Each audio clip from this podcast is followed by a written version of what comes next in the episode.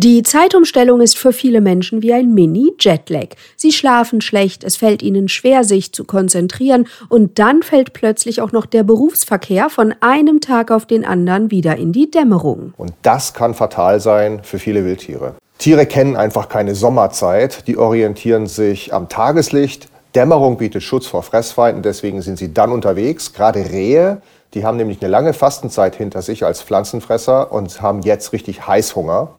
Deswegen sind auch April und Mai die unfallträchtigsten Monate.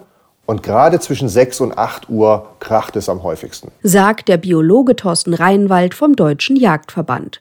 Laut Tierfundkataster sind in rund 50 Prozent aller Verkehrsunfälle Rehe verwickelt. Aber auch Dachse, Marder und mehrere tausend Hauskatzen sind betroffen.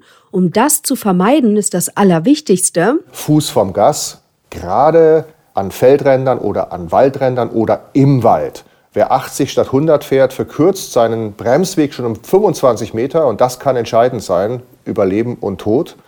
Und wenn Tiere auftauchen an der Straße, bremsen, hupen und das Fernlicht abschalten, damit die Tiere nicht orientierungslos sind. Sollte es trotzdem mal krachen, auf jeden Fall versuchen, einen kühlen Kopf zu bewahren. Konkret heißt das Warnweste anziehen, Warnblinkanlage einschalten und Warndreieck aufstellen und auf jeden Fall Polizei informieren. Die kann die Wildunfallbescheinigung ausstellen. Und ganz wichtig, auch wenn kein Schaden am Auto ist und das Tier verschwunden ist, bitte, bitte die Polizei informieren.